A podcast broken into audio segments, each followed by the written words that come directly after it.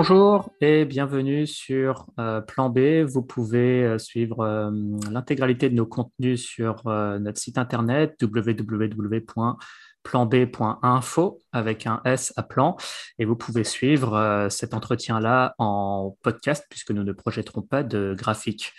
Aujourd'hui, je reçois Thomas Norway. bonjour Thomas. Bonjour Cyrus. Euh, tu es ingénieur systémicien, tu nous viens de Belgique et euh, je t'inviterai à te présenter. Nous allons parler, alors le fil conducteur de notre discussion euh, qui va être un peu euh, iconoclaste, comme vous le verrez, c'est la question du taux de retour énergétique. On expliquera ce que c'est, notamment euh, la notion de taux de retour énergétique utile que Thomas va développer. Alors c'est le fil conducteur, mais on le verra, ça nous emmènera vers d'autres sujets, puisqu'en tant que systémicien, Thomas fait le lien avec d'autres sujets, les liens entre énergie et société, énergie et économie euh, et politique, etc. Sans plus tarder, bah, Thomas, euh, je t'invite à dire euh, quelques mots sur qui tu es et ton parcours. donc moi, c'est Thomas Norway. J'ai fait ingénieur civil en Belgique. et en fait, ça fait pas loin de dix ans que je m'intéresse au sujet de l'énergie, les externalités, la pollution, bref, un peu le futur. Et donc, euh, après avoir fait de la consultance et euh, travaillé dans l'industrie lourde, euh, j'avais envie d'un métier qui avait plus de sens, donc je, suis devenu fonctionnaire dans, le, dans les transports. Et en fait, ça m'a permis de travailler sur le lien qu'il y a entre l'énergie et les transports. Et ce qui m'a euh, ensuite, enfin, à force d'expérience, etc., ça m'a permis d'avoir une, expérience qui m'a permis d'aller faire ici euh, une mission euh, dans un autre secteur, donc dans le ministère de l'énergie belge. Alors, l'intégralité de ce que je, je vais dire n'engage absolument que moi. Donc voilà, ce n'est absolument pas la position du ministère, de la ministre, de qui que ce soit d'autre, c'est uniquement des propos qui me sont propres. Mhm. Et j'insiste lourdement là-dessus. D'accord, très bien. Euh, écoute, avec plaisir. Euh, comment veux-tu introduire ton propos? Euh, Est-ce que tu peux peut-être nous expliquer d'abord c'est quoi le taux de retour énergétique On a déjà fait des entretiens sur le sujet par le passé, notamment avec Louis Delannoy qui présentait une de ses études. Donc, le taux de retour énergétique, mais en particulier ce que tu appelles le taux de retour énergétique utile. Alors, euh, comme effectivement vous, l'avez développé avec, euh, avec Louis, euh, pour obtenir de l'énergie, il faut en dépenser, que ce soit pour l'extraire, la raffiner, la transporter, etc., pour qu'elle soit disponible pour la société. Néanmoins, on ne boit pas du pétrole, on ne mange pas du charbon et on, ne s'éclaire pas l'uranium. En fait, la société industrielle et les humains consomment trois types d'énergie majoritairement, euh, très très majoritairement, qui sont l'électricité, la chaleur et la force mécanique. Alors par force mécanique, c'est en très grosse partie, ça c'est du transport. Il y, a, un peu aussi d'autres usages, mais c'est majoritairement du transport. Et donc, en fait, à force de, faire des essais, de, surtout de travailler sur le transport, je me suis rendu compte que le taux de retour énergétique était un indicateur qui était prépondérant sur la quantité d'énergie qui était disponible pour faire autre chose que de l'énergie. Alors ça, c'est certain, mais en plus, elle contraint fortement la quantité totale d'énergie qu'on peut dépenser, que la société a, le droit. Donc, d'un côté, elle va contraindre l'énergie qui est disponible à des usages divers et variés, des loisirs, euh, éducation, euh, voyage, etc. D'un autre côté, la quantité globale. Donc en fait, le taux de, retour énergétique est selon moi un indicateur qui est relativement mal compris, dont les proxys euh, sont faussés depuis, quelques, à mon avis, plusieurs décennies, euh, et qui devrait être étudié. D'ailleurs, on le voit sur LinkedIn et compagnie, euh, il y a de plus en plus le, sujet du taux de retour énergétique ou du ROI ressort beaucoup plus que précédemment, parce que c'est l'indicateur clé qui permet de comprendre vers quelle société on peut se diriger. Alors pourquoi je dis on peut? Parce que euh, l'énergie impose, mais la société dispose, dans le sens où avec, une, avec de l'énergie, on peut faire tout n'importe quoi. On peut augmenter l'éducation, avoir plus de biens et de services, plus de loisirs, plus de voyages, euh, plus de services publics, plus de quelque chose. Et en fait, plus de jets privés et peut-être euh, moins de carburant pour les gilets jaunes aussi. Voilà, on peut, en fait, le choix est relativement sociétal. C'est pour ça que l'énergie va imposer le maximum. Et ensuite, c'est la société humaine, au travers euh, différents, des, différents systèmes euh, qui, régissent nos sociétés, euh, que cette énergie va être redistribuée entre les différentes couches de la société, et tout ça au niveau mondial. et forcément, je me suis déjà perdu dans mes explications. Non, non, c'est très bien.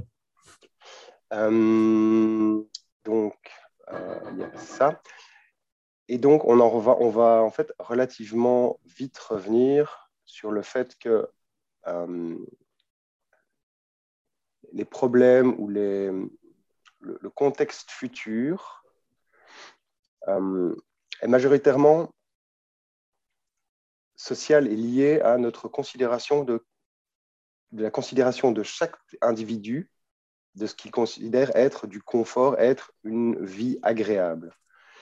C'est pour ça que, en fait, ce que je raconte est généralement assez facile à comprendre, mais très difficile à accepter. Mhm. Et moi, c'est dans, dans, les présentations que je fais, ou que enfin, dans les présentations que j'ai fait, puisque là, je me suis calmé depuis euh, pas mal de temps. Euh, le plus gros souci est l'acceptation de ce que je raconte. Et euh, on vit dans une société qui, je veux dire, l'humain a besoin d'histoire, se raconte des histoires, c'est ce qui a créé les, liens entre les humains. Et le fait de comprendre la société au travers de l'énergie enlève l'illusion. En fait, on est en train d'expliquer le tour de magie. Et on, se rend compte que l'humain, malgré euh, son inventivité, son, génie, si on veut, ou euh, les catastrophes qu'il a créées, est quand même limité par les règles physiques. Et ce n'est pas forcément agréable à accepter. Parce qu'en fait, hmm. ça, on retombe un peu sur du déterminisme euh, et on va peut-être pas rentrer dans le débat philo, mais voilà. Très bien.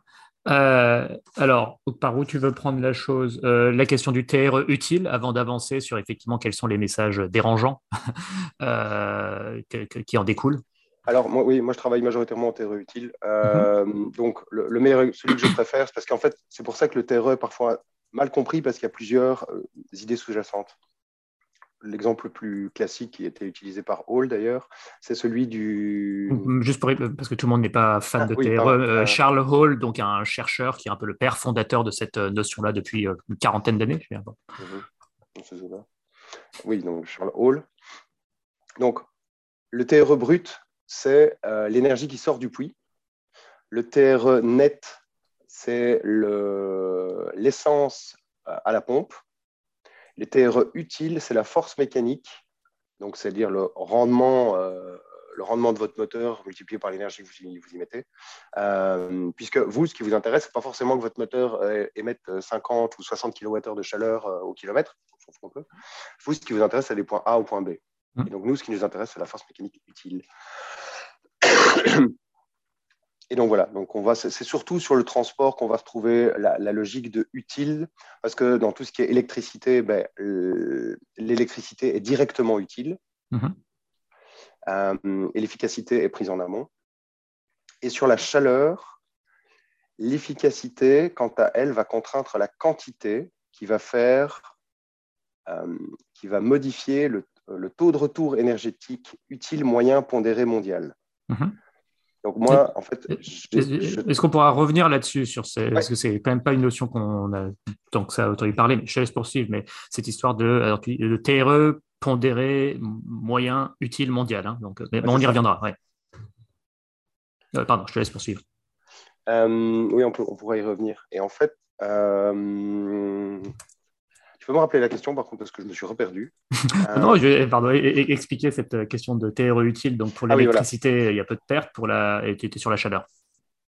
Voilà. Alors, euh, on va, on pourrait expliquer ça avec euh, la parabole de la voiture. Mhm. Donc, vous êtes autosuffisant chez vous. Donc, vous savez fabriquer une voiture, vous savez fabriquer des pneus, vous savez tout, vous, savez tout fabriquer, il n'y a pas de problème. Euh, il y a disséminé autour de chez vous, il y a des pompes à essence qui, ont des, qui ne se remplissent jamais. Comme ça, c'est la vie. je veux dire, y a, la physique fait que, enfin, les géologies font que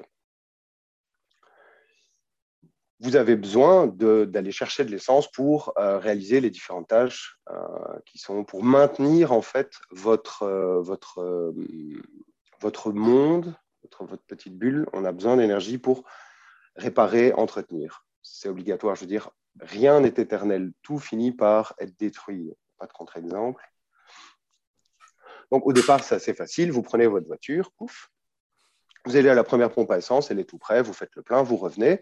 Ça vous a pris, à tout casser, une heure. Et il vous reste 23 ben, heures sur une journée, bon, sachant qu'il faut quand même dormir dans l'histoire. Et donc, sur le temps qui vous reste, vous allez pouvoir euh, entretenir votre voiture, euh, faire votre potager, construire vos vêtements, fabriquer vos vêtements, rénover votre maison, etc. etc. Au bout d'un certain temps, la première pompe à essence tombe à sec. Personne n'est là pour la remplir. Vous devez aller à la suivante. À ce moment-là, ce qui se passe, c'est à une heure, vous allez devoir mettre. L'aller-retour va vous prendre deux heures. Mais ce qui veut dire que par jour, tous les jours, vous avez une heure en moins par rapport à ce que vous aviez avant. Mhm.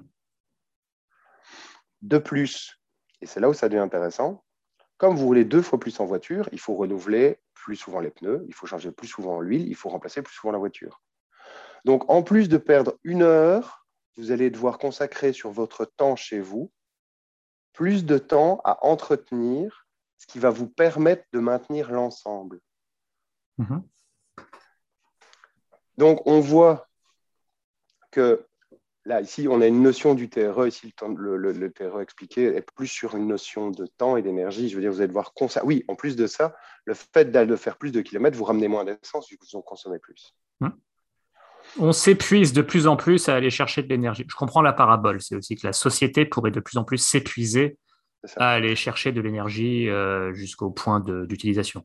Et donc, le confort que vous aviez chez vous, vous n'allez plus, soit alors, soit vous arrêtez de dormir, mais votre confort diminue, je veux dire, la santé passe par le sommeil, soit vous, il y a certaines tâches que vous ne pourrez plus faire ou moins bien, ou moins rénover, moins entretenir. Vous pourriez vous dire, oh ben c'est pas grave, la maison, elle est bonne pendant 20 ans, j'arrête de l'entretenir pour l'instant.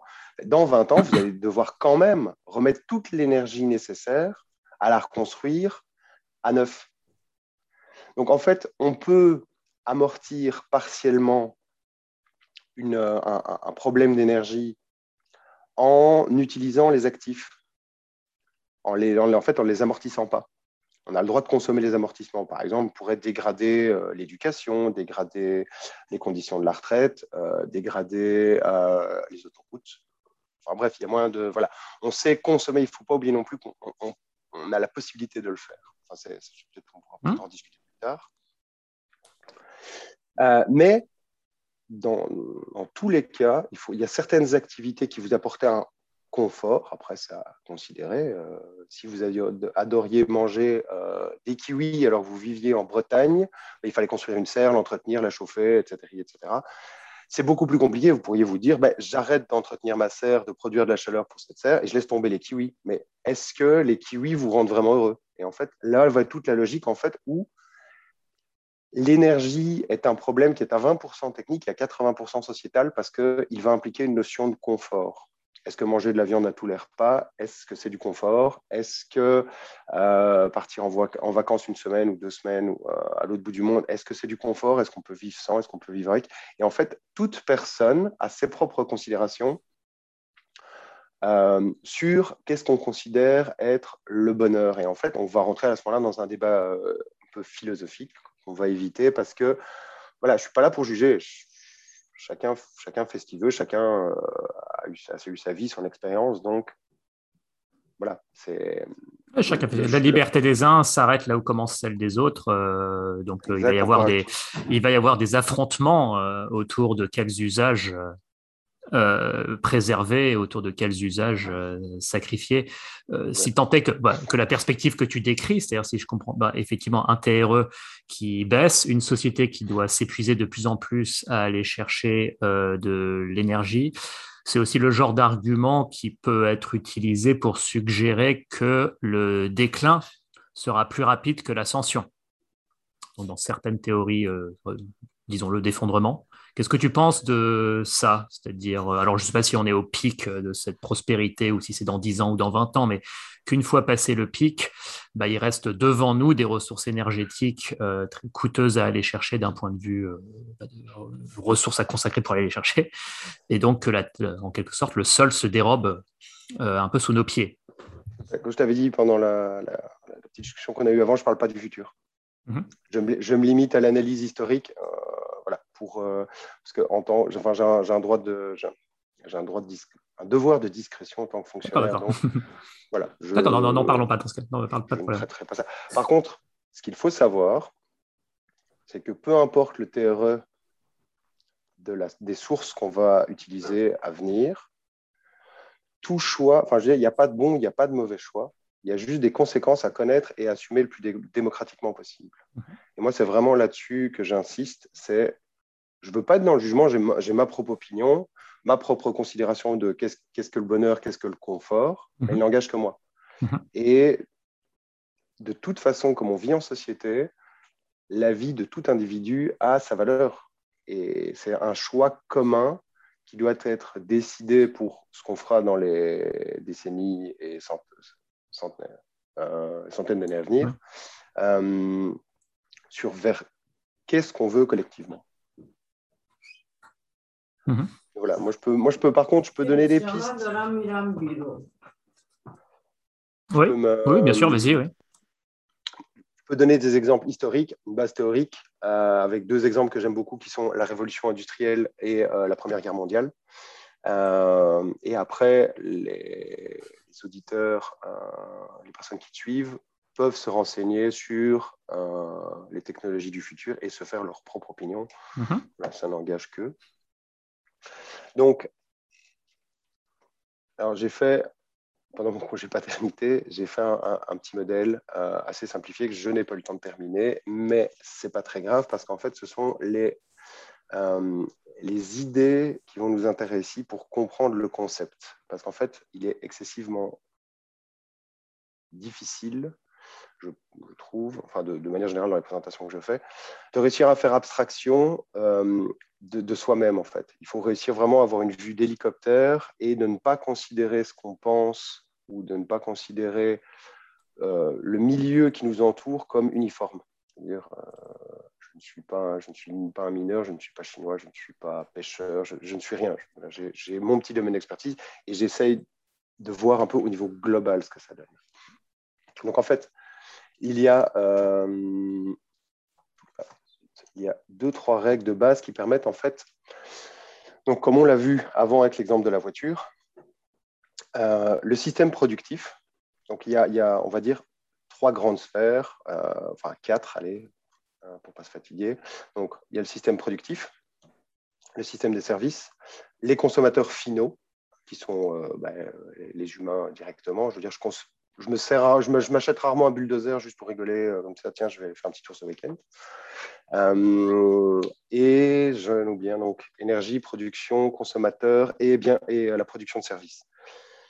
Et en fait, il existe des liens qui, vont cadenasser le système et l'empêcher de bouger, toutes choses égales par ailleurs. On pourra rediscuter après. En fait, il y a des éléments qui sont discutés, qui sont d'actualité, comme euh, l'efficacité énergétique, comme euh, euh, la réutilisation, la, une, durée de plus, une durée de vie plus longue des objets qu'on utilise. Enfin, c'est tous des sujets qui tombent vraiment. On, se rend compte que voilà, ça ne sort pas de nulle part. Et quels sont les impacts sur le système? Donc, dans, euh, je vais reprendre celle-ci, je vais reprendre juste quelques notions, comme ça je suis sûr de ne pas me tourner. Euh, donc, dans ce qui va être contraignant et qui vont nous permettre en fait de, bloquer le système, euh, première chose, il y a le taux de retour énergétique. Je dois donner une certaine quantité d'énergie à la sphère énergétique pour qu'elle puisse donner de l'énergie, bah, à, toutes les autres sphères, c'est-à-dire à la sphère industrielle, à la sphère euh, des services et à la sphère des consommateurs, puisque la plupart des objets euh, qui nous entourent sont des consommateurs. Dans 90-95% des cas, il faut faire attention dans tout ce que je fais, il faut ne jamais oublier de ne pas se fier à, euh, ses, sens. Parce que euh, quand on parle en kilowattheure, par exemple, on va, on va regarder son téléphone, son PC, etc. En termes de consommation, par rapport, par exemple, à sa voiture, euh, où on va faire 10, km, 10 000 km par an à 6 litres au 100, etc., ça fait euh, 10 000, ça fait 600, ça fait 6000 kWh brut. Euh, voilà, alors qu'un téléphone, euh, même en le chargeant tous les jours, on va être même pas, enfin, je sais pas, on va être même pas au kilowatt. Donc il y a vraiment une notion de pondération et de bien, de bien tout remettre en lumière par rapport euh, nos activités, par rapport à nos sens. Même pour le, chauffage de la maison, c'est des, des, milliers de kilowattheures de chaleur qu'on utilise en permanent, enfin en, période hivernale, qu'on va utiliser pour garder la température intérieure entre 18 et 25 degrés. Hein?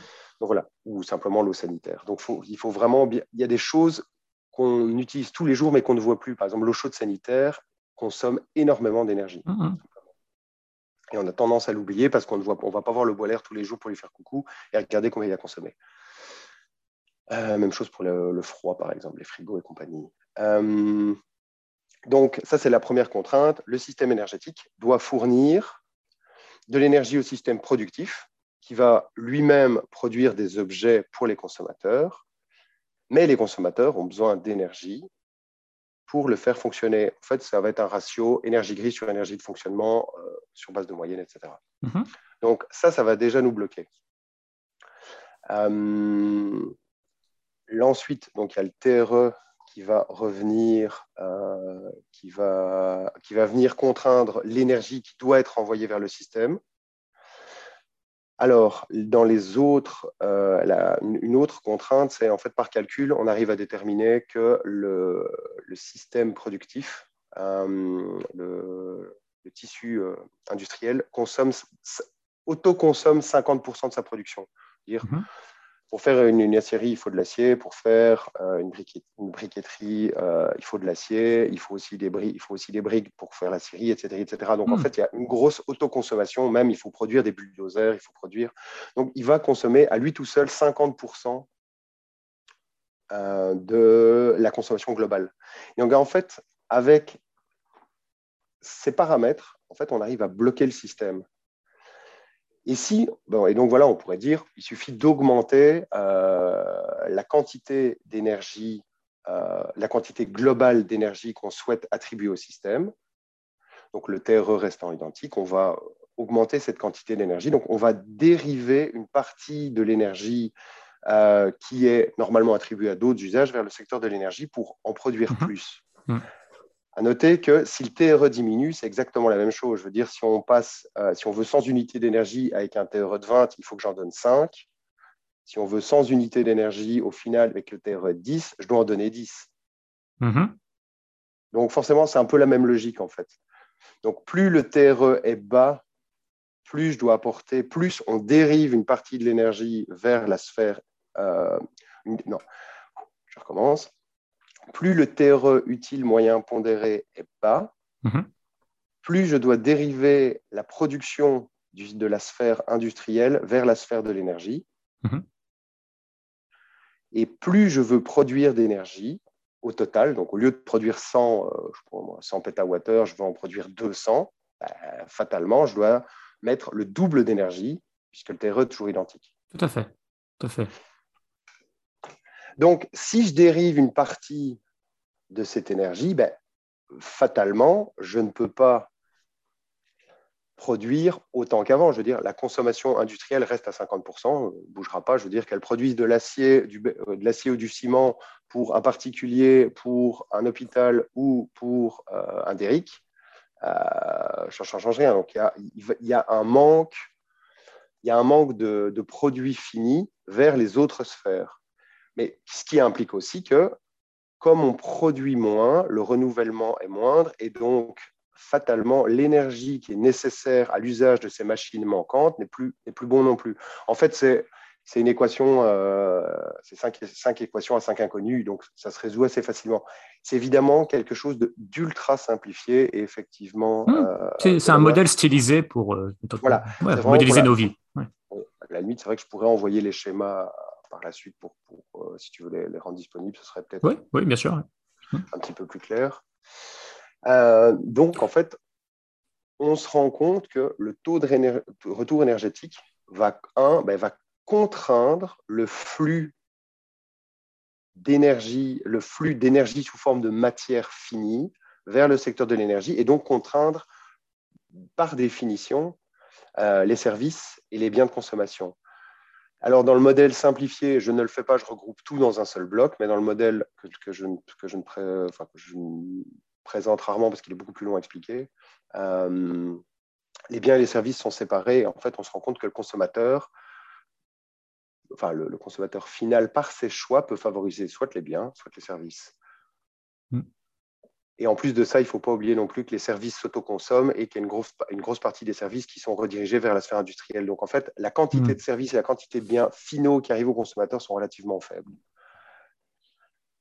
Donc, en fait, l'ensemble est, est, contraint et on peut atteindre un maximum, mais au bout d'un moment, on ne peut pas rajouter de sphère d'énergie dans la sphère d'énergie pour qu'elle produise plus, puisque trop l'énergie qui est, qui est envoyée vers la sphère industrielle est limitante. Mm-hmm. Mm-hmm. Donc en fait, le système se bloque automatiquement. En fait, donc il y a un En fait, c'est ce que c'est la loi des rendements. simplement, quand on fait le calcul et qu'on trace la courbe, c'est la loi des rendements décroissants. Oui. Après, la raison, euh, malgré le fait que le TRE baisse structurellement depuis un bon moment, euh, ne serait-ce euh, sur le pétrole, on va d'abord chercher les puits les plus qui nécessitent le moins d'énergie pour être exploités, puis ceux qui nécessitent le plus d'énergie, comme les sables bitumineux du Canada, par exemple. Bon, malgré le fait que le TRE baisse assez structurellement depuis un moment, le monde consomme de plus en plus d'énergie. Donc, est-ce que c'est parce que bah, on, est contraint, enfin pour l'instant ça passe et on pousse juste de plus en plus d'énergie dans le système, et même si le TR baisse, il en reste quand même de plus en plus euh, disponible à la sortie? Alors, il faut savoir que, donc on, revient sur la, il faut vraiment revenir sur la notion de taux de retour énergétique utile. Mm-hmm. Le taux de retour énergétique utile, c'est le TRE brut, qui lui ne euh, varie, pas, euh, varie pas de fou, fois une, fois une efficacité. Et en fait, tu peux redresser la baisse de ton TRE brut par une augmentation de l'efficacité. Mhm. Ça, c'est un. Alors, il y a d'autres moyens de, corriger euh, le TRE. C'est bêtement diminuer le confort. Et en fait, comme les humains ne vivent pas assez longtemps à l'échelle, euh, enfin, on a une tendance à, avoir une vision ou à, estimer notre futur déjà à court terme et à l'estimer sur base d'une, euh, de seulement quelques années en arrière. En fait, on, on ne se rend pas compte de la transition parce qu'elle est très lente. Donc, mhm. un, on peut diminuer, donc c'est euh, améliorer l'efficacité, mais ça a des limites. Deux, on peut réduire le confort graduellement. Et alors. Euh, réduire les gaspillages on peut, Tout à fait. On peut réduire les gaspillages, on peut euh, recycler. le recyclage peut fonctionner. Il ne crée, pas de croissance, mais utiliser les produits plus longtemps sans forcément réduire son confort. Bah, ça, revient à l'idée de limiter les gaspillages. Il y a, de la marge quand même pour. voilà. On peut ça, et alors on peut aussi dégrader les actifs. Donc, si on ne met pas de dotation aux amortissements, on peut regagner, on mhm. peut. Euh, ben, prenons l'exemple d'une centrale, tu as une centrale au, charbon, tu peux euh, soit essayer de l'entretenir et de continuer à la faire fonctionner le plus longtemps possible, ou tu peux dire, moi je sais que 40 ans elle tiendra, et la dotation aux amortissements pour refaire la centrale par derrière, je l'utilise pour euh, faire autre chose, hein, faire des routes, construire des écoles, etc. Mais au moment où ta centrale lâche, tu as un problème. Et plus la centrale, plus l'investissement initial est lourd, et plus il est efficace, plus ce sera douloureux de la remplacer. Hmm. En fait, c'est, euh, j'aime bien l'exemple du moulin, l'exemple du moulin à grains. voilà, les, gens doivent moudre leurs grains. Il y a 10 gars, gars, qui sont occupés à ça sur le village qui fait 100 personnes. Au bout d'un moment, ils se disent bah, tiens, allez, cette année, on s'y met tous, on bosse une ou deux heures en plus par jour, ça va être fatigant, ça va être dur, mais on construit un moulin. Au bout de l'année, ils ont construit leur moulin, ils peuvent moudre leurs grains. Et à la place des 10 personnes, il n'en faut plus que deux pour moudre le grain de tout le monde. On se retrouve donc avec 8 personnes en plus, à quantité, comment euh, à quantité finale produite équivalente. Parce que les, 8 gars qui devaient moudre avant, ben, ils ne feront plus rien. Mais la nourriture qu'ils consommaient déjà existe. Donc, on se retrouve, en fait, on pourrait très bien dire, bah, OK, bah, il y a deux de ces gars-là qui vont aller couper du bois et six qui vont devenir menuisiers, charpentiers, euh, machin, et qui vont aller construire euh, une maison, qui vont construire des charrettes, qui vont euh, construire des trucs. Donc, on s'habitue à un nouveau confort, puisqu'il il y a peut-être un nouvel hôtel de ville ou un théâtre. Voilà, prenons l'exemple du théâtre, ils construisent un théâtre et il y en a dans le tas, je sais pas, quatre qui font comédien. Donc les gens, comme la, durée de vie du moulin, on va dire c'est 20 ans, bah, personne, on entretient un peu le moulin, mais au bout d'un moment, il faut quand même le remplacer complètement. Donc au bout de 20 ans, on doit rassembler tout le monde pour rebosser une année complète, rebosser deux heures. Hmm. Mais l'effort, l'effort initial, c'était pour un gain, ce qui est agréable. Hmm. L'effort secondaire, c'est pour un maintien. Mm-hmm. Sachant que le niveau de vie avant, à la, situation initiale, était moins bon que celui après. Mm. Donc l'effort à fournir est plus douloureux. Mm-hmm. Et plus l'investissement est lourd et plus il est rentable, donc plus il va libérer de gens, plus l'effort sera douloureux. Je ne sais pas si je suis clair. Si, si, mais je, suis désolé parce que tu, dis que tu ne parles pas du futur, etc. Mais, mais je ne peux pas m'empêcher de projeter ce que tu dis sur ce qui pourrait se passer dans le futur. Enfin, ce que tu évoques me parle plus sur ce qui pourrait se passer par le futur que ce qu'on peut observer jusqu'à maintenant. Euh, même si euh, on peut sûrement trouver des exemples historiques un peu ponctuels, bon, sûrement. Mais c'est vrai qu'on est tellement sur cette, euh, bon, encore sur cette courbe plutôt de croissance, même s'il y a une inflexion, du moins dans certains pays, de la consommation et d'énergie et de biens, il y a une inflexion, et plutôt dans les pays développés, euh, que pour l'instant, j'ai du mal à ressentir cette limite. Et je me dis, dans les endroits où, comme en France, par exemple, les pays développés, où la croissance d'un peu tout plafonne, c'est plus lié à des questions démographiques comme le vieillissement de la population ou socio-économiques comme euh, le déclassement social, par exemple, ou la, perte de pouvoir d'achat, plutôt lié à ça qu'à vraiment on, bute sur des limites de ressources. Ce qui n'enlève rien au fait que ce que tu évoques, je pense que ça, ça pourrait euh, se produire euh, tout à fait, oui, euh, avec une, descente euh, qui pourrait être plus ou moins brutale. Ouais. Il faut, faire, il faut faire. Alors, il y a, en fait, il y a, beaucoup de biais psychologiques dans ce que tu dis. Mm-hmm. dans le sens où, si tu te compares à il y a 20 ans, il n'y avait pas Internet, il n'y a pas de smartphone. Mm-hmm. En fait, le TRE se moque du confort, en fait. Et il s'interprète. Comment expliquer? Il ne s'interprète qu'à contexte équivalent, dans le sens où le TRE, dans une société, euh, j'en sais rien moi, société euh, avant Jésus-Christ, enfin, je pourrais dire ça, précolombienne, avoir un chaman qui soignait les gens était équivalent à avoir un médecin maintenant. En fait, le mhm. dégagement d'énergie lié au fait de libérer quelqu'un pour qu'il puisse s'occuper de la santé est équivalent dans les deux cas. Et en fait, il y a une interprétation de nouveau, on va retomber sur, euh, sur la notion de confort et de bonheur. Mhm. Est-ce que avoir une télé connectée euh, et d'avoir trois services de streaming chez soi, est-ce que c'est plus confortable, est-ce que ça te rend plus heureux que la chaîne câblée d'il y a 20 ans? Donc, il faut, il faut faire très attention à ça. Pouvoir, pouvoir d'achat, c'est. En plus, le pouvoir d'achat, on va utiliser une, une unité monétaire qui n'est pas forcément correcte. Euh, qui a été correct mais qui ne l'est plus. Euh, et je te dis, je ne me mêle pas du futur. Mhm, mhm. Euh, voilà. Mais, la, physique, la physique et la géologie font que on fait du, du cherry picking. Je veux dire, tu vas d'abord aller chercher ce qui est le plus facile, le plus accessible, le moins profond, le moins loin, le plus concentré. Donc, le TRE brut, il diminue, c'est plus ou moins certain. Ça, elle est faite. Après, en fonction des technologies que tu mets en place, bah, en fonction de leur efficacité, en fonction de ce qu'elle enfin, efficacité entre guillemets, leur efficacité TRE, euh, de ce qu'elles produisent, de leur usage, blablabla. Tu peux faire plein de scénarios et c'est ces scénarios-là qui doivent être discutés. Je je reviens à ce que je disais, c'est il n'y a pas de bon, il n'y a pas de mauvais choix. Je veux dire, tout, comme dirait Jean Covici aussi, une phrase que j'aime beaucoup, c'est euh, avec une énergie infinie, on peut faire des conneries infinies.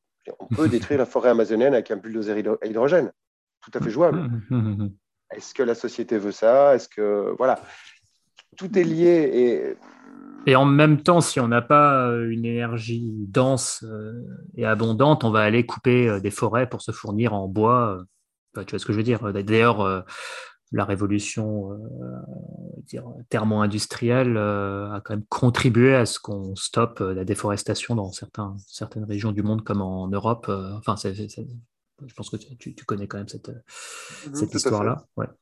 Euh, effectivement, c'est à double tranchant. Bah, concrètement, euh, s'il n'y a plus de gaz pour se chauffer euh, en France, on va aller chercher du bois hein, dans nos forêts. Ça ah, et, eh ben, et, là, on va retomber sur un, chouette article. Oui, je me permets de citer des gens, hein, mais c'est un bon article de Bon Pote. C'est quoi la différence entre récession et décroissance? Mhm. Oui.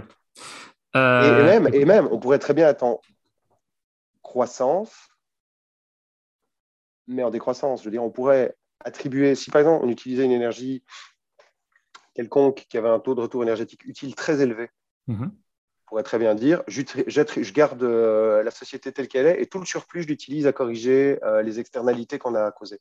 Mhm. Donc, euh, absorber le CO2. Après, il n'y a pas que le CO2 dans la vie. Hein. Il y a donc tous les gaz à effet de, effet de serre, la pollution des océans, la pollution des eaux, blablabla. Donc voilà, donc c'est de nouveau, c'est l'énergie impose, la société dispose. Mhm. Il y a, je, c'est, la... L'énergie, c'est intéressant, mais ce qui nous concerne, c'est l'usage qu'on en fait. Mhm.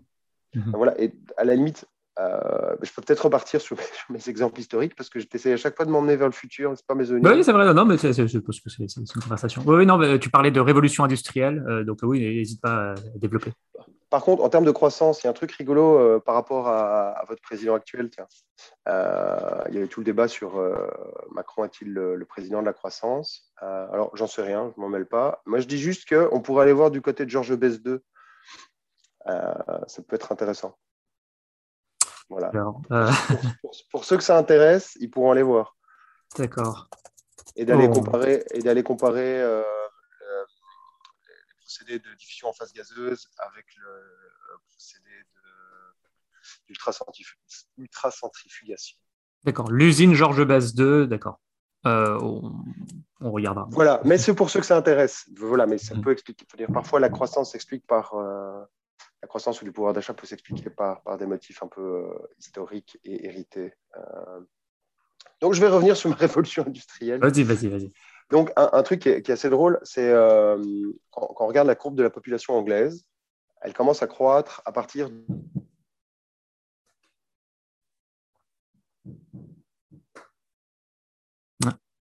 Allô, tu coupes ah, euh, un petit peu? ah, Non, euh, c'est toi qui as gelé. on, on, comprend, au montage. Donc, tu parlais de la courbe de croissance de la population anglaise. Oui, la courbe de la, population anglaise, donc quand on regarde les courbes, elle commence à croître entre 1700 et 1750, vers 1720-1730. On voit vraiment le début de l'exponentielle. Mhm. Pourtant, il n'y a pas grand-chose qui l'explique. Et généralement, l'argument est de dire c'est la révolution industrielle qui l'a permis. Alors, je ne suis pas d'accord avec le sujet, enfin avec euh, l'analyse, et j'utilise mon, euh, enfin ce que j'expliquais pas précédemment, sur le taux de retour énergétique utile. Mhm. Alors, dans la société pré-industrielle, les, euh, les, gros, les gros producteurs, enfin les gros, les gros producteurs d'énergie, c'était l'agriculture, le bois, déjà un peu de charbon, et alors l'éolien. Mhm. Et le, l'éolien, bah, alors, attention. Petite hydraulique, petit barrage. Voilà, petit baraque. Alors, quand je dis éolien, faut pas oublier que là-dedans, euh, moi, je vais aller mettre toute la marine à voile. Mhm. Mhm. Donc, ça, faut vraiment pas. Et euh, la force animale, qui est plus de la fainéantise qu'autre chose. Mais euh, enfin, pour ça, je renvoie vers Smil, qui l'explique très bien qu'en fait. Oui, Vaclav Smil, oui. Exact.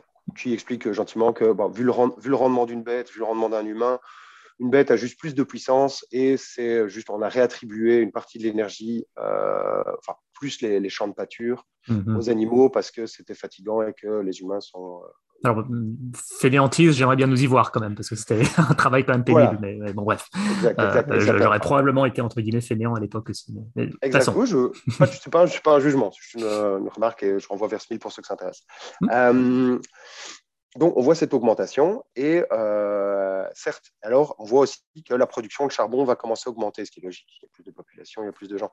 Euh, il n'empêche qu'à système équivalent, ça ne marche pas. En fait, il, doit y avoir une modification du TRE quelque part pour permettre de libérer les gens. Parce qu'en fait, les humains sont des machines. Et en fait, le TRE, c'est le TRE utile, le TRE moyen utile pondéré. En fait, comme on l'explique, les flux, c'est aussi en fait les, flux d'énergie, c'est aussi les flux de machines. On peut, on peut le considérer comme ça. Le laminoir produit de l'acier. Si on dirige 50% vers la sphère énergie, ben, il y a entre guillemets 50% de la machine qui est utilisée pour. Donc en fait, c'est un peu une, une, notion intéressante, c'est énergie-machine. Donc on reste dans la, dans la même gamme. Mm-hmm. Donc pour avoir des nouveaux biens et des nouveaux services, il faut libérer une partie des machines. Les humains sont les machines. Comment est-ce qu'on fait pour libérer les humains? Alors, il y a quelques bricoles qui traînent, euh, qui peuvent expliquer, mais c'est tout faible. Euh, c'est euh, l'industrialisation de la. allez, merde, c'est quoi le, gros secteur industriel anglais? La... Textile, merci. Donc, c'était le textile. Alors, effectivement, ça, j'ai trouvé des études. On, ça a libéré en 100 ans, donc entre, 1700, entre 1730 et 1830, de mémoire, euh, on est passé de 4% de la population à 2. Donc on a libéré 2% de la population, c'est pas avec ça qu'on peut faire des miracles. Mhm. Surtout quand on voit euh, la production, l'explosion de la production de charbon. En fait, ce qui s'est passé, c'est les Anglais euh, ont eu la chance, l'intelligence, ce qu'on veut, d'utiliser la pomme de terre. Alors, ça je, je, peux fournir les sources pour ceux que ça intéresse. Mhm, tout à fait. la pomme de terre est, estimée à environ quatre fois la production de nourriture à travail équivalent. Alors pourquoi? Parce que, un, la pomme de terre a un rendement très légèrement supérieur. Il y a très peu de déchets. Donc par rapport à, on va prendre les céréales, on va, faire, on, va avoir de la paille, euh, alors que la pomme de terre n'en fait, ne fait rien, elle fait quasiment que des pommes de terre en fait. Euh, en termes de travail, la pomme de terre, elle se sort du sol, elle se cuit, elle se mange. Il ne faut pas la moudre, il ne faut pas la battre. Donc en termes de travail, si on compare la pomme de terre par rapport aux céréales, libère énormément de personnes. Parce qu'à travail équivalent, donc ça, elle produit environ quatre fois plus de nourriture. Donc, même en se disant que les gens n'étaient pas bien nourris, qu'on allait les nourrir un petit peu mieux, il y a quand même une grosse partie de cette nourriture qui, euh, qui, est inutile. Donc, et généralement, ce qui pêche dans une société, ben, c'est celle qui coûte le plus cher. Donc, c'est celle qui coûte le plus cher en main-d'œuvre. Donc, les céréales sont devenues moins intéressantes.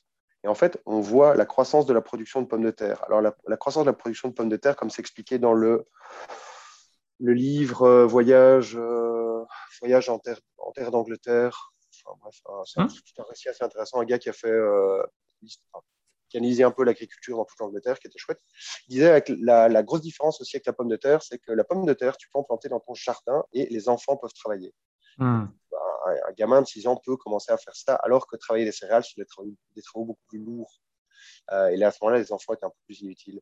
Donc, les gens ont pu en planter dans leur jardin, être autoproducteurs, euh, faire bosser les gosses qui. Euh, désolé, je sais que la considération qu'on a des enfants maintenant n'est pas du tout celle d'il y a 300 ans.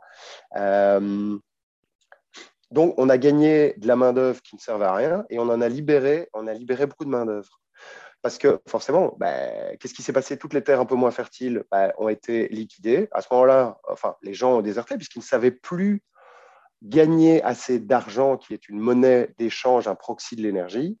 Donc, ils ne pouvaient plus accéder, bah, déjà payer le loyer de leur terre, se vêtir, acheter les choses. Ils n'étaient plus compétitifs par rapport à la pomme de terre. Hmm. Donc, on s'est retrouvé avec une masse de gens qui servaient à rien.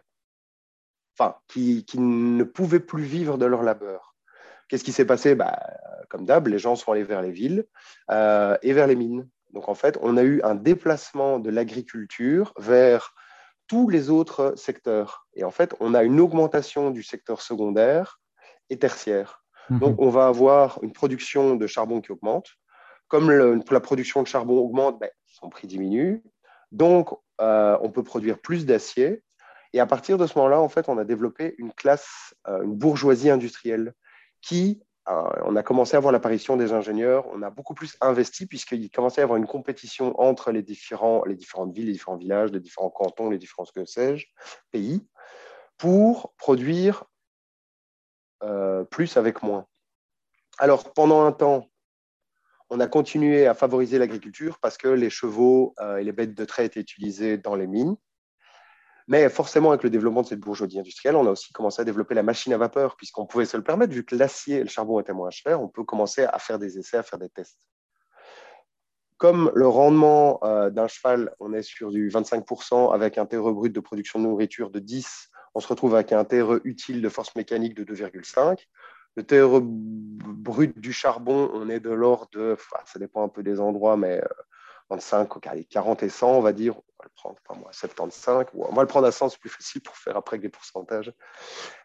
Même avec un rendement de machine, tout, les, rendements tout, tout, moisis du début de la révolution industrielle, à partir de 2,5, 3%, on devient plus intéressant que la, que la force motrice animale. Mm-hmm. Et donc, on a, eu le on, a eu, on a commencé à avoir le développement des machines à vapeur, on a une, de nouveau, bah, il n'y avait plus de consommateurs, les chevaux et les animaux de trait ont commencé à, un peu à disparaître vu qu'ils n'étaient plus utilisés dans les usines. Ensuite, on a forcément, on a commencé à faire des fonderies, euh, des mines de plus en plus grandes, mais plus tu produis, plus ton facteur limitant devient le transport. Donc, on a inventé la machine à vapeur, qui est beaucoup plus intéressante euh, que la, force motrice animale. Hmm. Bon, ça reste, ça reste inférieur à la, marine à voile euh, et au transport euh, fluvial, mais bon, euh, toutes les mines et toutes les aciéries ne pouvaient pas forcément se permettre d'être à côté. enfin, je veux dire, la mine de charbon est rarement à côté de la flotte. Hmm, hmm. faire du transport. Donc, on développe le, transport ferré, donc on a encore besoin de moins de bêtes, donc on libère encore plus de gens qui vont dans les mines. et dans la sidérurgie. Donc, on, on, voit vraiment dans les. C'est pour ça que j'adore faire les études sur l'Angleterre, heureusement, parce que comme ils ont eu il y a une, histoire assez longue avec peu d'interruptions. En fait, l'historique de ce qu'ils ont stocké, numérisé, est juste fabuleux. Euh, c'est assez impressionnant de voir ce qu'on peut retrouver. Il y a vraiment euh, des, documents à ne plus savoir qu'en faire sur tout et n'importe quoi en, Angleterre. Heureusement, ça c'est vraiment intéressant. Par rapport à la France, j'ai plus de mal à trouver des, sources. Hein Donc, euh, ça, puis bon, de nouveau, ben, plus d'acier, plus de charbon, c'est moins cher. On peut commencer à faire des machines agricoles. Les machines agricoles remplacent les gens, hop, et on continue. En fait, c'est la pomme de terre qui a permis de libérer les gens et d'augmenter de facto, en, augmentant le TRE d'une grosse partie de la production euh, d'énergie à, l'époque, a permis d'augmenter la quantité de biens et de services. Et en fait, ça reboucle totalement avec le, schéma simplifié que j'ai donné. Une augmentation du TRE comme la, baisse du TRE réduit la quantité, enfin contraint la quantité d'énergie totale qu'on peut utiliser et euh, la quantité de biens et de services, une augmentation du TRE permet d'augmenter la quantité totale d'énergie qu'on peut utiliser et la quantité de biens et de services. Ça marche forcément, ça marche dans les deux sens. Ça marche dans les deux sens, tout à fait. Tout à fait. Et alors, juste pour rigoler, euh, pourquoi est-ce quand, on retrouve les, dans les analyses historiques aussi, euh, parce qu'il y a eu pas mal de, documentation, documents, enfin, il y a pas mal de documents et d'études qui ont été faites aussi sur euh, bleach, mais je ne sais pas comment on dit en français. C'est euh, le truc qui attaque les pommes de terre. Là. le mildiou? Oui, c'est possible. C'est le champignon? Le champignon Je pense que c'est ça, mais je, ah je, regardé. Ce qui a provoqué la famine en Irlande, là Voilà, exactement. C'est le, mildiou.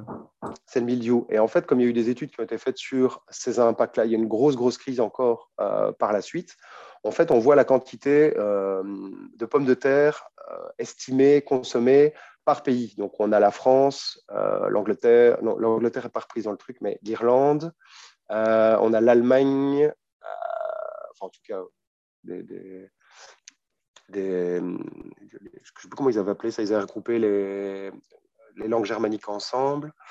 Euh, l'Espagne et encore un autre pays, mais je ne sais plus lequel, c'est pas trop grave. Et en fait, on voit que la ration de pommes de terre est plus élevée en Belgique. Donc c'est Irlande, Belgique, et on est très largement devant. Hein. Je veux dire, on est à, je pense, c'est 25% de la ration, alors que la France, on est à 11. Euh, L'Allemagne, on est à 15, des trucs comme ça. C'est marrant parce que la Belgique a quand même été pendant une très petite période deux ou troisième puissance mondiale. et, en termes, et, même en puissance mondiale, mais également en termes de production de charbon, on était troisième à un moment. Donc ah c'était euh, Angleterre, États-Unis, Belgique. La Belgique, quoi. Un pays de 33 000, 33 000 km. Il ne faut pas chercher. La patate. Parce qu'en fait, on a été dans les premiers à mettre la. On a été les suivants à vraiment exploiter la pomme de terre. Les Français, eux, c'était le topinambour, je pense, qui mhm. n'a pas les intérêts de la pomme de terre.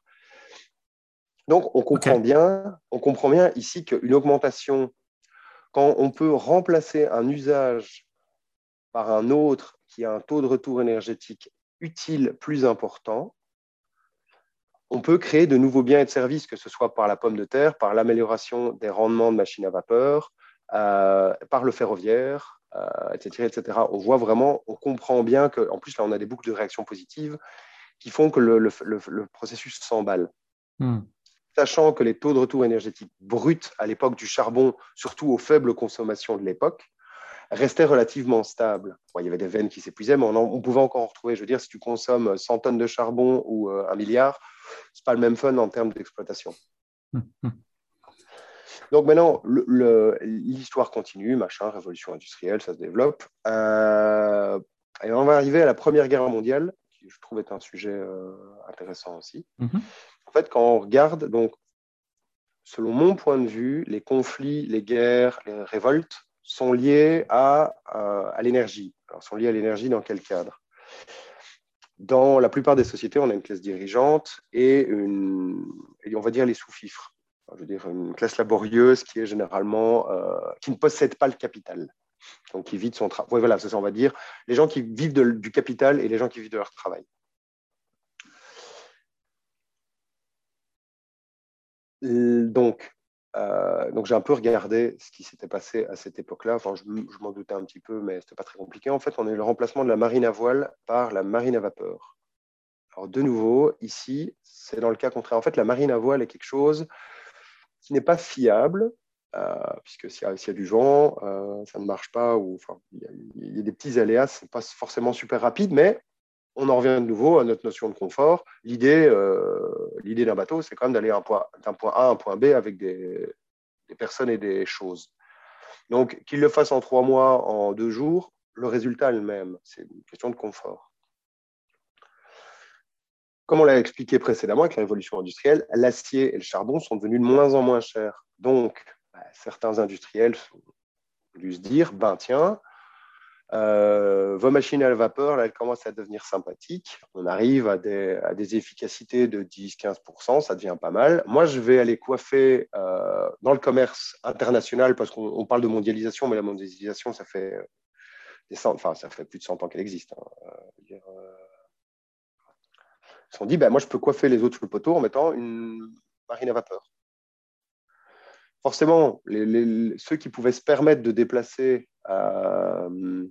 les marchandises avec beaucoup plus de fiabilité, avaient plus de contrats, avaient plus de marge, etc. Donc, ce gain a attiré la convoitise et tout le monde s'y est mis. Et en fait, de nouveau, on retombe sur l'historique. En fait, le, registre des bateaux euh, de je ne sais plus quel port euh, anglais sont hallucinants. Ils ont un historique qui est euh, je pense que jusqu'en 1700 et quelques, ils ont un, historique scanné. Ça, je peux donner aussi les, liens pour ceux que ça intéresse. Mais un bateau, c'est fait avec du bois. Le TRE brut du bois, c'est relativement bon en termes. Enfin, le, bois est un matériau assez simple à travailler, il demande très peu d'énergie. et l'utilisation du vent comme force mécanique, bah, ok, on doit produire une toile, un mât, etc. Mais en termes d'énergie, c'est très faible. En fait, le TRE force mécanique de la marine à voile est, relativement bon. Moi, je l'estime entre 20 et 30 mhm. à vue de nez. Si tu remplaces ça par du charbon, on reste sur, euh, on va dire qu'on est toujours à 100 de TRE brut euh, sur le charbon, avec des machines à vapeur qui sont entre 10 et 20. Alors, le document que j'utilise donne 20, mais il l'indique bien, c'est les meilleurs moteurs. Donc, c'est-à-dire que au moment de la grosse transition, les derniers moteurs mis en place sont à 20, 20, 20 ou 25 mais ils ne représentent qu'une très faible fraction. Donc le TRE le TRE pondéré des moteurs des Iron Hull et des steamers de l'époque était de l'ordre, allez, on va dire, en 10 et 20, on va le prendre à 15. Mais entre un TRE utile de 15 et un TRE utile de 25, bah, il y a un problème. C'est-à-dire que la perte qui est faite sur ce charbon euh, qui est utilisé dans les machines, cet acier qui est utilisé pour faire euh, les, moteurs, sans oublier que comme on utilisait du charbon et une machinerie, il fallait augmenter la taille, il fallait augmenter le poids pour augmenter la rentabilité. On est, parti, on est passé sur les iron hull et les steamers, c'est-à-dire les bateaux acier et les bateaux euh, en fer. Donc il y a une consommation d'acier et donc de charbon, plus une consommation de charbon bah, pour la propulsion, qui a augmenté. Mais ce que tu prends à gauche, tu dois le récupérer à droite. Et comme on l'a vu, si le TRE utile moyen pondéré diminue, vu que la force motrice je veux dire, le nombre de bateaux et le nombre de tonnages qui étaient utilisés par la, rien que par la machine, euh, par la marine anglaise est hallucinant. Si tu passes de 25 à 15, le TRE moyen utile pondéré global va diminuer. Et donc, la quantité de biens et de services pour les consommateurs finaux va diminuer. Si la classe capitaliste, à l'époque, n'a pas décidé de revoir sa copie euh, en disant, OK, cette perte va être bien répartie sur l'ensemble de la population. Je veux dire, si la classe capitaliste représente 20% de la population et euh, la, classe travailliste 80%, si on a la règle inverse, c'est-à-dire les 20% s'accaparent 80% euh, des, biens et des services produits et que les 80 s'approprient 20, on va dire. Hein. On est plus ou moins dans cet ordre d'idée-là. L'application d'une réduction même équitable est beaucoup plus forte dans un cas que dans l'autre. Je veux dire, si tu passes de 80% et que tu descends, tu fais, je sais pas moi, on va inventer moins 10%, tu passes à 72% pour 20% des gens, et que tu passes euh, de 20% à 18% pour 80% des gens, par personne, la transition est beaucoup plus forte, sachant qu'elle n'a pas été uniforme. Donc, ce qui se passe, c'est que tu te retrouves avec une partie de ta population qui n'a plus accès à ces biens et ces services. Ils n'existent plus. Comme la consommation à l'époque, c'était quand même pas la vie de château euh, pour la classe laborieuse à l'époque, ben, ça s'est mis sur le chauffage et la nourriture, augmentation des maladies, plus de décès, etc. etc. Mais quand les gens, enfin, je sais que l'expression, je vais la, tronquer, mais c'est la fin justifie les moyens. Je veux dire, c'est à partir du moment où les gens n'ont plus de nourriture, qu'on faire la Révolution française, qu'on faire la Révolution belge, qu'on faire à peu près toutes les révolutions, c'est parce que les gens ont faim qu'ils se révoltent. Parce que mourir pour mourir, à choisir, autant essayer d'aller vers... Euh, Donc, quand on regarde le contexte géopolitique euh, de la période 1900-1920, euh, en fait, on voit qu'il y a deux, deux crashs boursiers, dont un très important aux États-Unis, avec le taux de chômage qui, explose. Ils ont limité, euh, ils ont bloqué l'immigration aux États-Unis. L'immigration était majoritairement européenne, donc normalement le surplus de population était envoyé aux États-Unis et restait bloqué en Europe. Alors, la guerre 14-18 voilà, le TRE indique que dans la période 1900-1920, euh, puisqu'après, forcément, par la guerre, mes données sont tronquées par, l'événement, sur, cette période, l'augmentation du nombre de bateaux à vapeur a fait que euh, une partie, partie de la population, quelque part, devait euh, se contraindre. Et vu les événements historiques, ben, voilà, c'est, la probabilité euh, que ce soit l'Allemagne était relativement importante.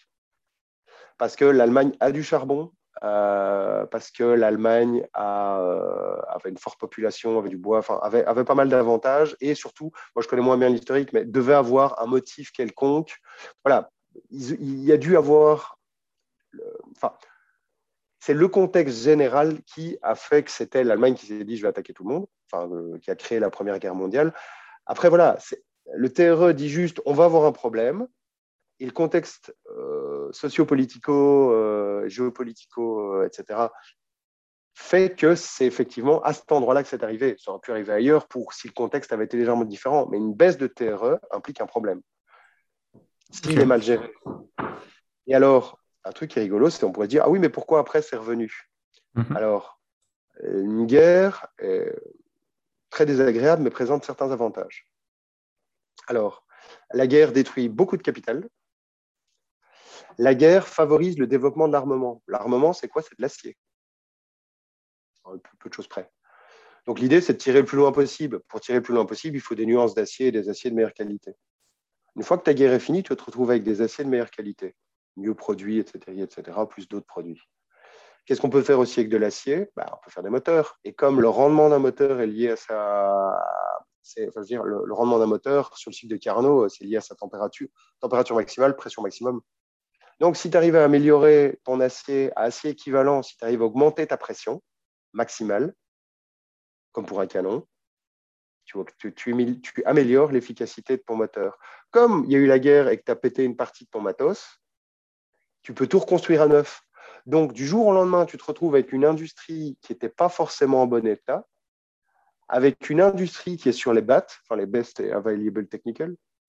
Euh, ben forcément, je veux dire, si, et à ce moment-là, au lieu d'être la machine, les machines à vapeur qui plafonnaient à, 20, à, à 20%, et on le voit sur les courbes, c'est ça qui est assez intéressant. On voit qu'entre 14 et 18, juste derrière, il y a vraiment une, amélioration assez importante euh, des rendements des machines à vapeur. Et donc là, on a pu repasser au-dessus euh, des, j'avais dit combien? Entre 20 et 30, donc des 25 euh, de TRE de force mécanique de la marine à voile. Et à partir du moment où tu les dépasses, tu réaugmentes ton TRE utile moyen pondéré et tu peux recréer de la croissance. Intéressant. Hein. Après. Après pour la guerre 40-45, c'est un autre sujet. Mais, euh, Alors justement, si on prend le temps de développer un dernier exemple, euh, avant de clore, euh, je comprends maintenant pourquoi euh, tu pourrais faire des conférences de 8 heures. effectivement, tout, ça est intéressant. en, grande partie nouveau pour moi aussi. oui, si tu développes un dernier exemple tu de, de stagflation des années 70, ou enfin, un, dernier exemple historique où ces mécanismes de contrainte par le TRE sont, on va dire, structurantes. Mm, Euh, je tiens à dire qu'un gros élément, enfin ça je regrette, mais on n'a vraiment pas le temps, c'est toute la partie externalité. Voilà. C'est euh, de nouveau, il n'y a pas de bon ou de mauvais choix, euh, il y a des conséquences à assumer et à connaître et assumer le plus démocratiquement possible, je le refais. Et voilà, les externalités comme le CO2, comme le soufre, comme, comme, comme, comme, comme, comme les aérosols, font partie de ces externalités. Je trouve ça juste dommage qu'on n'en ait pas parlé. C'est une autre vraiment des sphères intéressantes. Donc, on en revient sur la stagflation des années 70-80. Euh, alors, le gros, gros développement dans les années, euh, dans, la tranche 60-80, euh, donc, il y a eu l'automobile qu'on va essayer de traiter, qui est super intéressante. mais il y a aussi eu un gros, gros développement d'électricité. Alors, les deux points intéressants sont l'hydroélectricité et le nucléaire. Alors, dans cette période-là, il ne faut pas oublier que c'était un chouïa à la guerre froide. Euh, je vais, traiter le nucléaire après. Euh, d'abord, l'hydroélectricité. Alors, l'hydroélectricité a un taux de retour énergétique utile très intéressant. On, peut aller au-delà de 100. Le gros problème, c'est que le nombre de, de, spots vraiment intéressants où on doit utiliser peu d'acier, peu de béton pour produire beaucoup est relativement limité. En fait, c'est comme pour toute source d'énergie. On commence par les endroits les plus intéressants, les, plus proches, etc., parce que c'est là que le taux de retour énergétique va être le plus intéressant. Donc, c'est là que je vais mettre le moins de matière pour obtenir le plus d'énergie en retour. Donc, on a commencé à créer des barrages un peu partout, mais euh, le, nombre de spots vraiment utiles et intéressants était limité. D'autant plus qu'il faut inonder des vallées, il faut déplacer des gens. Donc, en plus, certains spots même intéressants ne sont pas forcément exploitables. Donc, on a eu les 30 glorieuses, on a eu ça. On a eu la guerre 40-45 qui a tout mis par terre, amélioration de l'acier, de nouveau amélioration des rendements. Donc on s'est retrouvé avec euh, des centrales au charbon qui cartonnaient, surtout que la guerre 40-45 a vraiment tout mis par terre, il a quasiment fallu tout remettre à neuf. D'ailleurs, juste pour savoir, les deux pays, dans les pays les plus touchés euh, et les plus rasés, on a eu le Japon et l'Allemagne, les plus grosses puissances industrielles euh, des années 90-2000. bah tiens, c'est rigolo, on retrouve le Japon et l'Allemagne peut-être se poser les, voilà, peut-être un lien de cause à effet intéressant à aller chercher. Donc, on se retrouve avec, avec tout remettre à neuf avec le, ce qu'on trouve de meilleur. on a l'usage du gaz qui décolle. Euh, qui est pas mal non plus, et qui là, de nouveau, ben, on va aller chercher les premiers puits avec des taux de retour énergétique bruts relativement intéressants, de nouveaux usages pour la production de chaleur, production de chaleur soit domestique, soit industrielle. Euh, voilà, le développement de l'électricité avec les barrages hydroélectriques, et puis bon, guerre froide, tout ça. Euh, donc voilà, donc les 30 glorieuses, on voit vraiment, y a, c'est, un, un, combo super intéressant de quasiment tous les terres utiles ont progressé. Vraiment, c'est assez intéressant. Donc, on a eu vraiment une période de croissance où je peux comprendre qu'on croyait que ça n'allait jamais s'arrêter. Et ensuite, on a le développement de la guerre froide. Alors, la guerre froide, nucléaire, tout ça. Alors, il faut savoir que, comme euh, Charles Hall le dit dans, ses papiers, le TRE utile euh, de l'énergie nucléaire avant les années 90 est de l'ordre de euh, entre 3 et 5, on va dire 5. Alors pourquoi? Parce que euh, historiquement, en fait, on a, hum, pour concentrer le combustible nucléaire, que ce soit pour euh, des applications civiles ou pour des applications militaires, on a utilisé la diffusion en phase gazeuse qui consomme une blinde d'énergie. D'ailleurs, c'est pour ça qu'on construisait des centrales nucléaires civiles, c'était pour alimenter les concentrateurs pour le combustible nucléaire euh, militaire. Voilà savoir que, et euh, dans ce cadre-là, je ne sais plus quelle centrale française, son je crois que son unique usage, c'était de produire du, matériau. Euh, l'intégralité de son électricité était utilisée pour, euh, pour produire du, combustible. tout, tout, tout. Mais quand on le voit, l'électricité, alors ça c'est un truc qui est assez intéressant, c'est on parle souvent d'énergie brute et utile. Alors le pétrole représente une fraction ultra importante de l'énergie brute qu'on consomme. Par contre, en énergie utile, vu les rendements des moteurs, elle est, beaucoup plus faible. Et en fait, on se rend compte que l'électricité qui est produite, en fait, on dit souvent que l'électricité, c'est qu'une partie du problème. Alors, c'est une très petite partie du problème en brut, mais en net et en utile, elle prend beaucoup plus d'importance, vu qu'on a euh, beaucoup de pertes sur le transport. Et donc, ta, ta, ta, ta, ta. Donc, euh, donc, quand on va jouer sur l'électricité avec ces centrales nucléaires qui s'accaparent initialement parce que ce sont des, productions très lourdes, euh, enfin, qui sont consommatrices initialement de, euh, matériaux, acier, béton et combustibles avant de pouvoir être démarrées, c'est vraiment, en, capitalistiquement parlant, c'est très intense comme construction, au même titre que les barrages. Mais euh, voilà, les barrages, eux, ont un, ont utile beaucoup plus intéressant par la suite. Donc, construire de nombreuses centrales en très peu de temps, ben, de nouveau, on fait quoi? Ben, De un, on crée un nouvel usage. Donc, initialement, on va commencer à tirer une partie du béton et de l'acier qui pourrait être utilisé à d'autres usages vers ces centrales qui, par la suite, produisent moins que, euh, enfin, vont descendre le TRE moyen utile, moyen pondéré vers le bas. Ben, et on reprend ce qui se passe par la suite, quoi. Donc, dire, ça a vraiment cassé la croissance. Et on parle souvent du pétrole euh, avec le, déclin états-unien et euh, les, guerres du Kippour et compagnie au Moyen-Orient.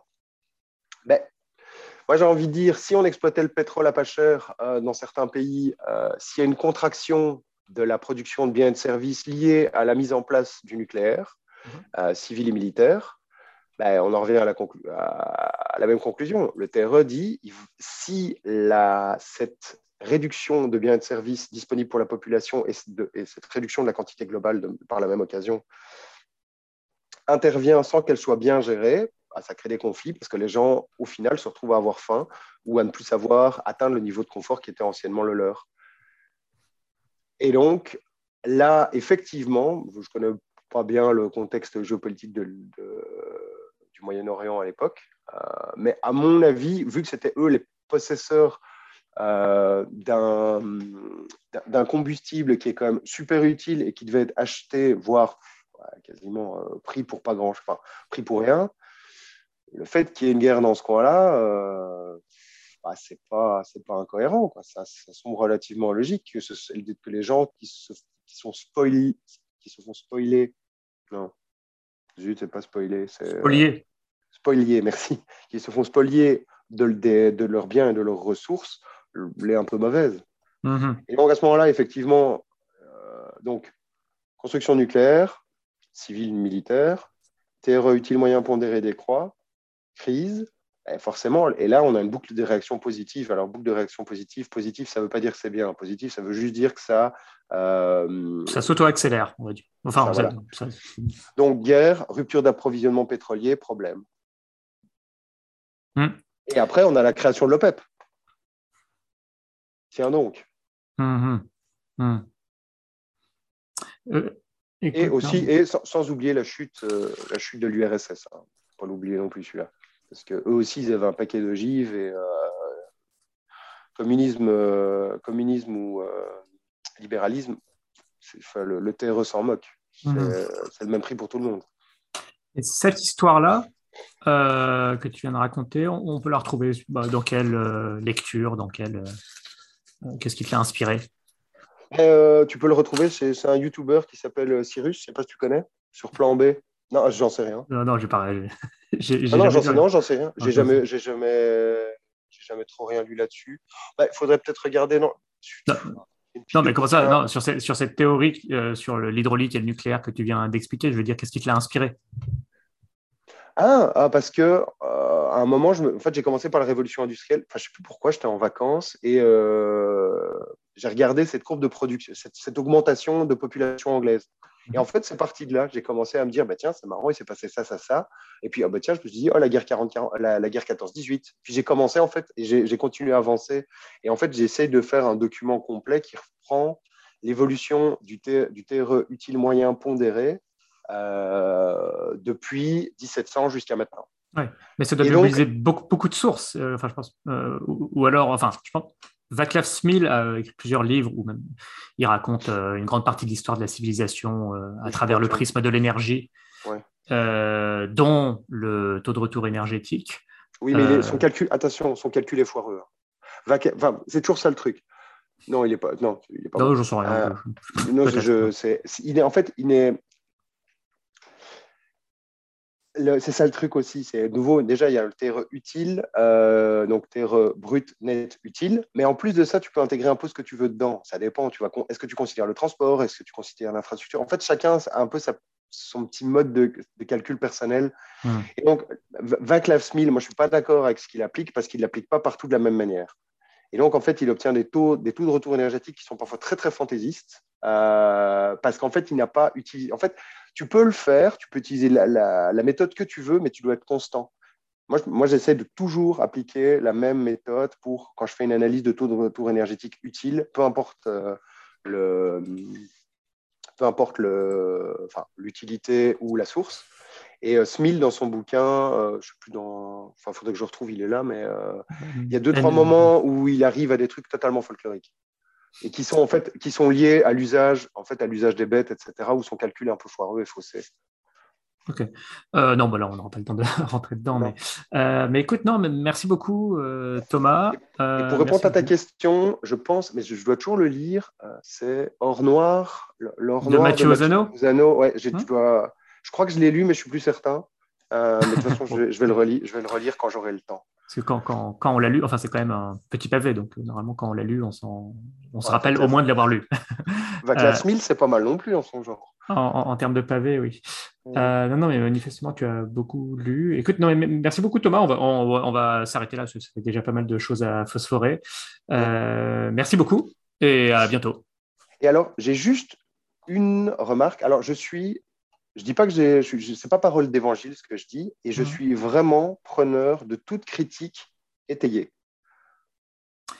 Euh, tu en auras peut-être, voire. Ça, je suis très intéressé. Sûrement, parce que c'est un sujet qui fait réagir. Alors, on va dire entendons-nous bien, euh, ça va pas faire le buzz sur BFM TV, mais euh, oui, qui, peut faire réagir certains qui, suivent ce, euh, ce podcast et si c'est pas le cas, que les, quelques personnes à qui je pense euh, ne réagissent pas, je, te mettrai en contact parce que je pense que vous auriez euh, des choses à vous dire. Et, alors surtout de nouveau, je veux juste rappeler ça, c'est pour ça que je dis étayer, parce que dire je ne suis pas d'accord ou me dire je ne suis pas convaincu ne m'aide pas des masses. Euh, alors, ou alors, dites-moi pourquoi vous n'êtes pas convaincu. Et surtout, j'en reviens à l'histoire, c'est ce que je raconte est facile à comprendre, mais difficile à accepter. Donc, vraiment, de se poser la question est-ce que je ne suis pas d'accord pour un motif technique ou je ne suis pas d'accord parce que la conclusion ne me convient pas? Les gens à qui je pense ne sont pas du genre à écrire ah des commentaires euh, euh, qui ne sont pas réfléchis. Mais après, oui, tu peux t'attirer euh, toutes sortes de commentaires. Ça, je, je ne maîtrise pas. Mm. Écoute, merci beaucoup, Thomas. Merci à toi. Bien, à bientôt. À bientôt.